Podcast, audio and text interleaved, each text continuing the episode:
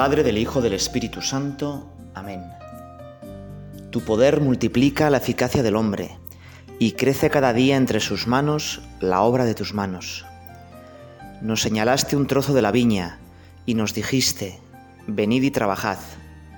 Nos mostraste una mesa vacía y nos dijiste, llenadla de pan. Nos presentaste un campo de batalla y nos dijiste, construid la paz. Nos sacaste al desierto con el alba y nos dijiste, levantad la ciudad. Pusiste una herramienta en nuestras manos y nos dijiste, es tiempo de crear. Escucha a mediodía el rumor del trabajo con que el hombre se afana en tu heredad. Queremos rezar contigo, Señor, y rezamos precisamente para que tu poder multiplique nuestra eficacia, para que en nuestras manos crezca la obra de tus manos. Como dice muy bien este poema, nos has llamado a trabajar, a trabajar en la viña, a llenar la mesa de pan, a construir la ciudad, a hacer posible la paz. Tú, que eres todopoderoso, has dejado este mundo inacabado para que nosotros colaboremos contigo. Y eso es una gigantesca suerte. Nosotros pues somos bastante torpes y tú sabías que íbamos muchas veces a estropear las cosas, pero aún y todo quieres que colaboremos. Te atas las manos para que nosotros colaboremos contigo. Y por eso, bueno, pues te damos las gracias. Y en este rato oración pensamos en las cosas que nos has encomendado, en el trabajo que tenemos encomendado. En primer lugar, el trabajo como tal, aquel pues al que nos pagan, o quizá no nos pagan, es el trabajo de casa, o igual ya estoy jubilado, o mi trabajo es estudiar, pero todos tenemos una misión en este mundo. Pero quizá la misión más importante no es a la que me dedico. Mm, si yo soy, yo qué sé, si yo soy barrendero, pues no es limpiar la calle, sino que la misión más importante es esa vocación que tú tienes para mí. Y es que hay muchas personas que solo van a poder ir al cielo a través de mí. Si yo les ayudo, si yo les hablo de Dios, si mi comportamiento es correcto, si yo voy creando pues pequeñas estructuras donde sea fácil creer. Fíjate que otro símil que podíamos poner de la misión que nos da en el mundo, pues es el de jardinero. La Biblia dice que Adán y Eva estaban puestos en el jardín. El jardinero pues a veces tiene que hacer trabajo bastante duro, cuando le toca pues levantar la tierra, pero si ha cuidado el jardín, casi todo el trabajo es meticuloso. Es poco, pero tiene que ser constante. El jardinero tiene que vigilar pues que salga las hierbas correctamente, si ve que hay brotes de zarza, pues enseguida quitarlos, y no solo cortarlo, sino arrancar de raíz, porque si no la raíz de la zarza va a ir utilizando todo, todo el jardín. El jardinero tiene que abonar las plantas y muchas veces en tiempo de invierno, cuando hay grandes heladas, pues tiene que poner unos plásticos para proteger esas plantas.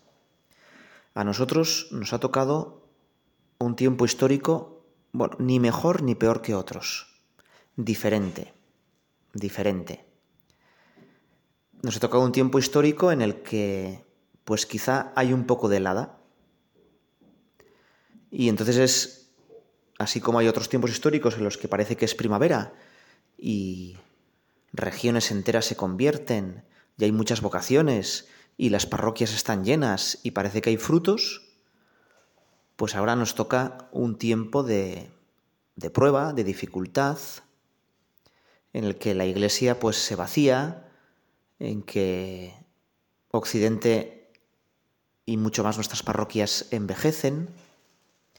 Y entonces lo que tenemos que hacer es, en tiempo de helada, el jardinero pone unos plásticos porque si no los brotes tiernos se hielan.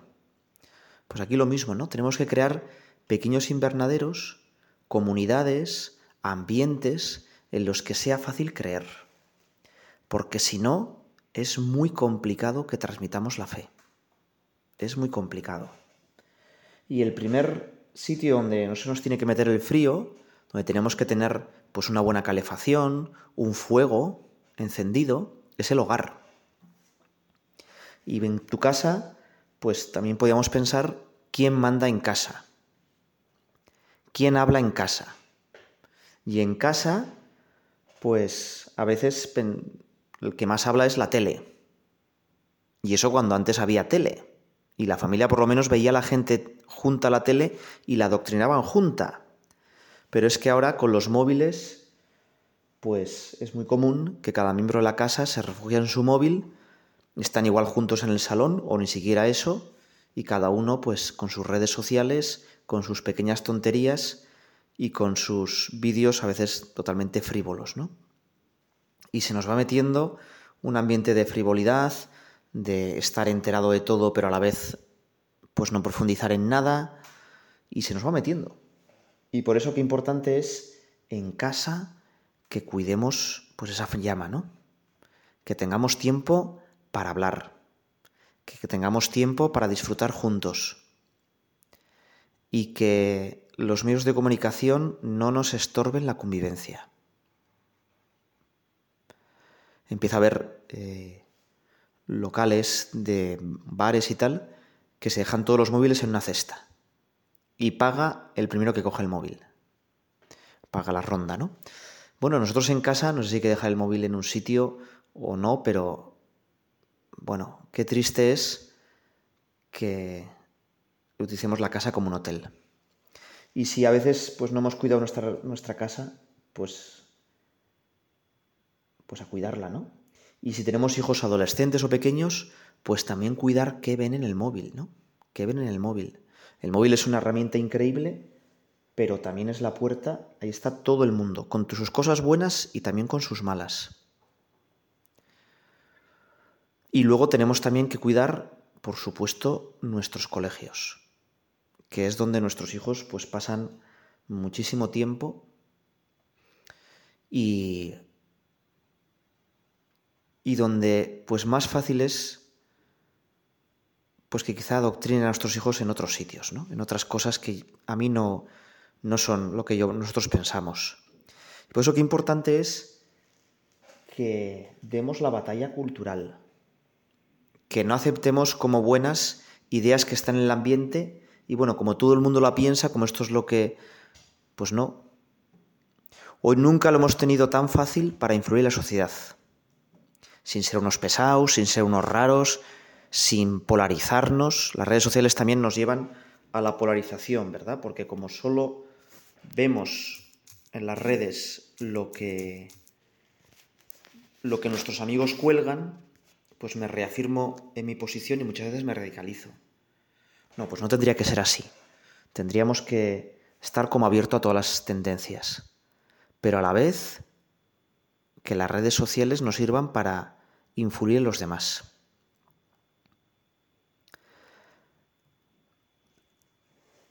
Por eso, pues vamos a pensar, ¿no? Y después, además, pues tendríamos que hacer algo en nuestra parroquia. Todos tenemos una parroquia cercana o una parroquia a la que vamos. Y qué pena es que muchas veces, bueno, pues decimos, bueno, pues ahí están los curas, ahí están las, ¿no? Ya que se arreglen ellos, paso les pagan, ellos son como los profesionales. Pero no es así. Gran parte de la evangelización en los primeros siglos se debió a los primeros cristianos que hacían comunidades vivas, que se conocían unos a otros, que se apoyaban. Y eso les hizo capaces de vencer la persecución, eso les hizo capaces de dar la vuelta a un imperio romano mucho más podrido, mucho más déspota que, nuestros, que cualquier poder mediático o cualquier nuevo orden mundial de nuestros tiempos. Por eso, yo preguntarme, ¿no? ¿No podía hacer algo más en mi parroquia? ¿No puedo tener yo un poco más de iniciativa? y verás que hay mil cosas que puedas hacer. Que puedas hacer, ¿no? Con, y mil cosas a las que puedes invitar, a las que puedes...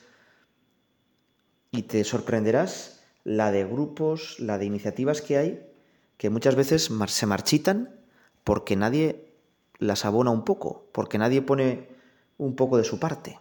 Vamos a pedir al Señor que descubramos nuestra vocación, qué es lo que me pides hacer en este mundo, y que seamos como esos jardineros, que protejamos los brotes buenos y que vayamos quitando las cosas malas.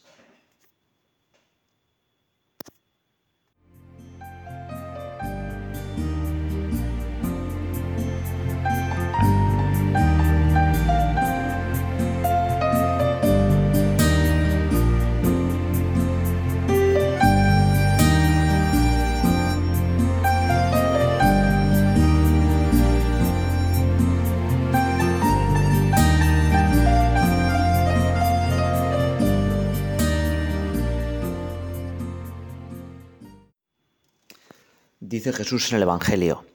En aquel tiempo mucha gente acompañaba a Jesús, él se lo vio y les dijo, Si alguno viene a mí y no pospone a su padre y a su madre, a su mujer y a sus hijos, a sus hermanos y a sus hermanas, e incluso a sí mismo, no puede ser discípulo mío. Quien no carga con su cruz y viene en pos de mí, no puede ser discípulo mío. Así, ¿quién de vosotros si quiere construir una torre no se sienta primero a calcular los gastos, a ver si tiene para terminarla. No sea que si echa los cimientos y no puede acabarla, se pongan a burlarse de él los que miran diciendo, este hombre empezó a construir y no pudo acabar. ¿O qué rey? Si da, va a dar batalla a otro rey. No se sienta primero a deliberar si con diez mil hombres podrá salir al paso del que le ataca con veinte mil. Y si no, cuando el otro está todavía lejos, envía legados de paz para pedir condiciones de paz. Así pues, todo aquel de entre vosotros que no renuncia a todos sus bienes no puede ser discípulo mío. Bueno, parece un evangelio como durísimo, ¿no? Pero en el fondo es un evangelio que nos está hablando sobre qué hay en el fondo de tu corazón. Fíjate que hay dos tipos de corriente eléctrica. Hay dos tipos de corriente eléctrica. Uno es corriente continua y otra es corriente alterna. Y con esto se me ocurrió un ejemplo que, bueno, a mí me gusta, no sé si te gustará, pero es que nuestro corazón también se alimenta, en el fondo, con dos tipos de energía, con dos tipos de amores. Uno es la continua, es decir, continuamente darte vueltas sobre ti mismo. Un amor es el amor a uno mismo, el yo, el egoísmo.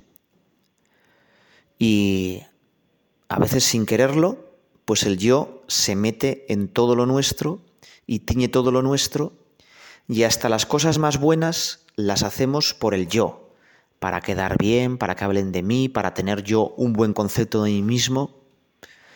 Y todo eso pues queda baldío. No vale para nada, porque en el fondo me estoy buscando a mí mismo. Y además qué triste es una persona que ama así a, las los demás, porque las ama mientras le son útiles en el fondo. No lo va a decir ni lo va a manifestar nunca, pero ese tipo de amor pues hace que las relaciones sean muy egoístas.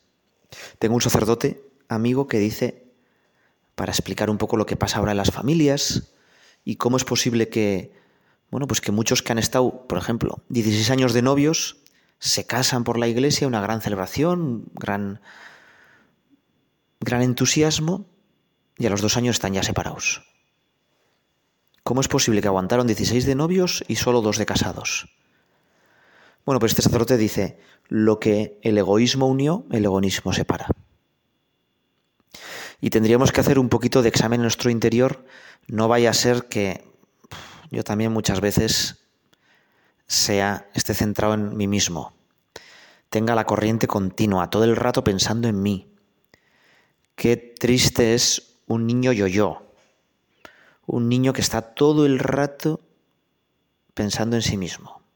Pues todavía mucho más ridículo un adulto yo-yo, que está todo el rato mencionándose la conversación, buscando el aplauso de los demás. Qué triste, qué pesado.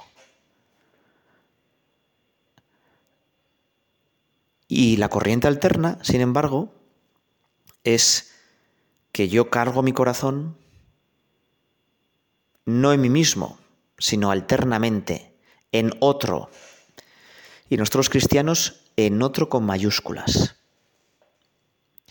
Y lo único que puede cargar mi corazón y que no caiga en la corriente continua es Dios. O Dios es lo más importante de mi vida, o al final caigo en el egoísmo. Cualquier otra cosa que pongo antes que Dios me conduce al yo. San Agustín lo decía con otras palabras de manera genial, ¿no? Dos amores construyeron dos ciudades.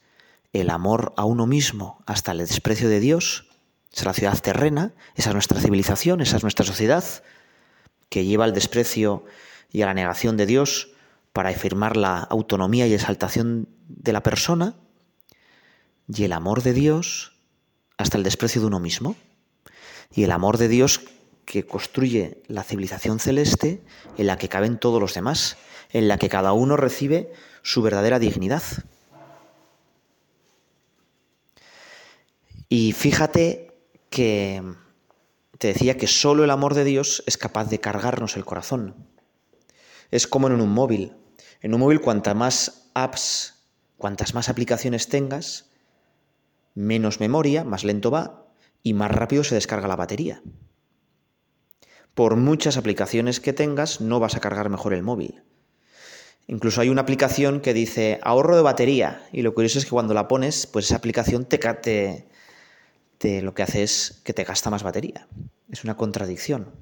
Solo conectándolo a la corriente, corriente alterna, se carga el móvil.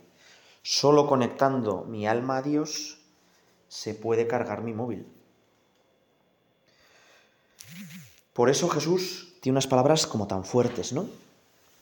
Y el verbo es posponer.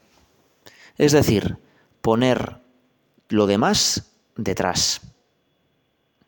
O si quieres, Jesús dice, no pongas a Dios en los postres, sino que Dios sea el plato principal. Y muchas veces yo pongo a Dios en los postres, pues cuando dejo la oración para lo último del día, cuando, bueno, primero es mi proyecto y luego si tengo tiempo, pues echo una mano en alguna actividad de la parroquia, o si en mi familia, bueno, pues lo primero y lo sagrado son las vacaciones y el dinero, y luego ya veremos si educo cristianamente a mis hijos. Y bueno, y si hay que pagar un poquito de dinero al colegio, chico, pues lo mando al público, que total, ya en casa yo sabré educarme a mi hijo. Bueno, pues no. Que Dios sea lo primero, lo principal. Y a través de Dios, en Dios, luego amar todo lo demás. Y por eso Jesús nos invita a pararnos a pensar.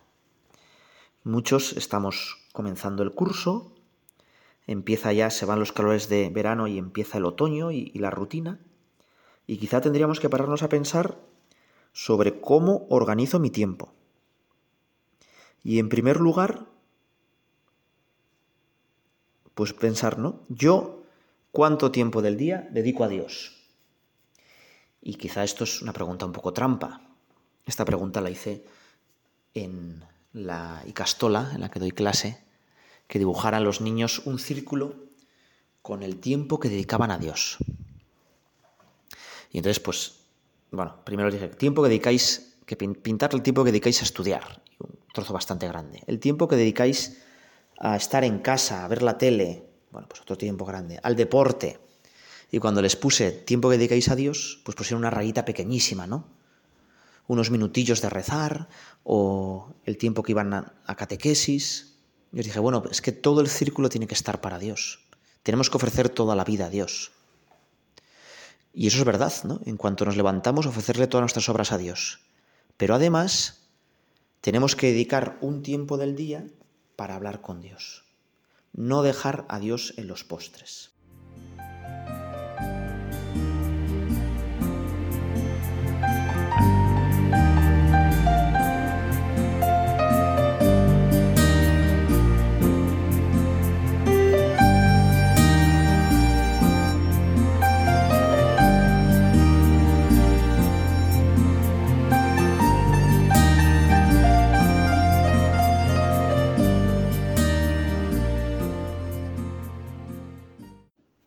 No dejar a Dios para el postre. Te cuento que, bueno, pues era una pareja que quería hacer una boda y entonces hizo una boda espectacular, por todo lo alto. Varios de. encontraron a varios que con unos pinganillos iban coordinándose para que la entrada del novio pues fuera coordinada con la entrada de la novia y entonces sonara no sé qué, y se hiciera un juego de luces, todo muy de fuera. Pero estos me dijeron, oye, la misa lo más corta posible, para que nos dé tiempo a hacer las fotos.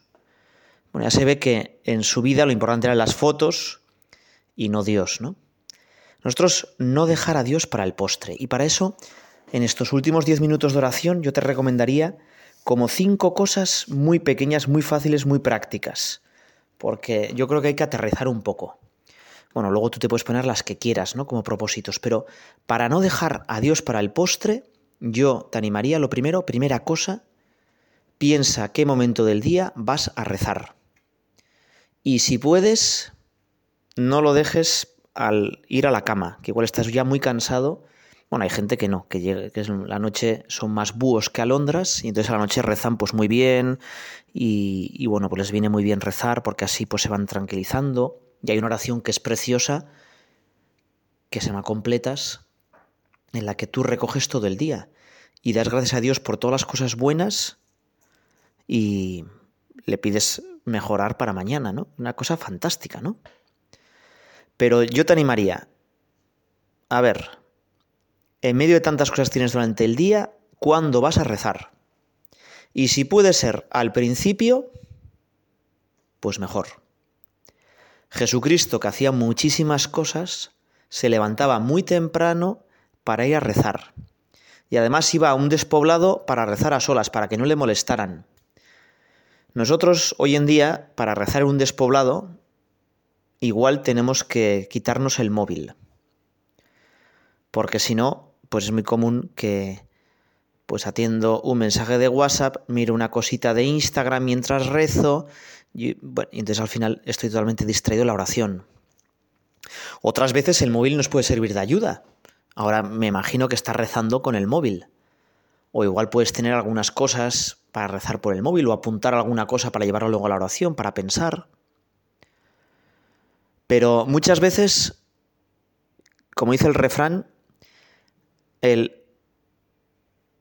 zorro, si gana la mañana, gana todo. No sé cómo.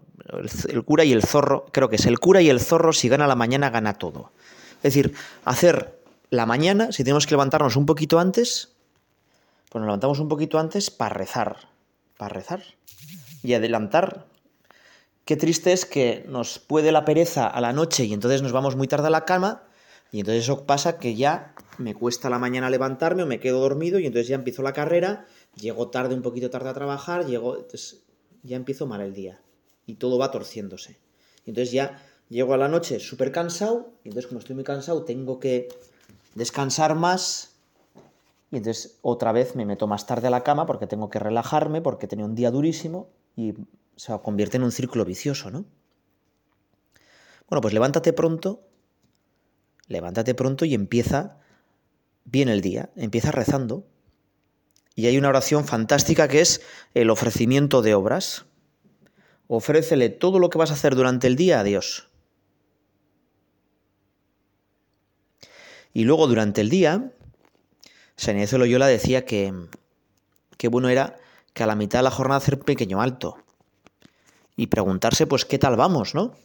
Igual que un ciclista, bueno, pues en la mitad del puerto dice, bueno, he gastado ya muchas fuerzas, podré atacar, no podré atacar. Igual que en el partido de fútbol está en la, en la mitad el descanso y los equipos se suelen reestructurar, ¿no? Porque nosotros también, ¿no? A la mitad del día Quizá tienes esa costumbre del ángelus o otra, pero pensar, bueno, ¿y qué tal voy? Venga, venga, ánimo, no me queda más que mediodía. San José María también aprovechaba para dividir el día en dos partes. El principio del día estaba preparándolo para comulgar, una preparación a la misa, y después era una acción de gracias. Bueno, primero, Dios no a los postres, gana la mañana, reza prontito, dedica algún tiempo importante de tu vida a rezar. Segundo, el año tiene 52 semanas. Hombre, dedicar una semana igual no puedes. Los curas dedicamos una semana. Pero dedicar un fin de semana a tener un encuentro con Dios serio, a tener paz, a pararte un poco, a hacer algún pues curso de retiro, ejercicios espirituales, llámalo como quieras, hoy en día se llama Emmaus, FETA y mil otros nombres, ¿verdad? Hay un nombre muy gracioso que me hace muchas gracias, God Stop, ¿no? Que Dios te pare. Bueno, pues es verdad, ¿no? Oye, párate un poco y piensa un poco por dónde vas, dónde va tu vida. Porque si no, lo más común es que estemos como una rueda, entramos en una rueda y no paramos a pensar. Es más, hay un cura amigo mío que dice, y si puedes, pues no dejes decir, bueno, pues al final del año ya haré un curso de retiro en Navidades, que porque entonces en Navidades siempre se nos tuerce. Si puedes, al inicio del curso en septiembre, venga, un fin de semana para rezar. O un fin de semana, a veces ahora hay muchos para, si eres un matrimonio, para en pareja, pues rezar un poco más y encontraros un poco a vosotros mismos. Haz un buen retiro. Segundo consejo. Tercer consejo. Voy un poco más rápido porque no nos queda mucho tiempo. Tercer consejo. Dios es lo más importante y porque Dios es lo más importante, cuida más de la familia.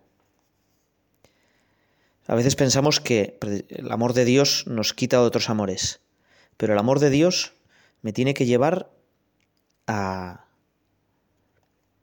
amar más a los demás y en primer lugar la familia. Dios que es familia, Dios que es Trinidad, me lleva a cuidar más de la familia. Y si me estás escuchando y eres universitario, si eres un poco joven, a veces estamos en casa como un hotel.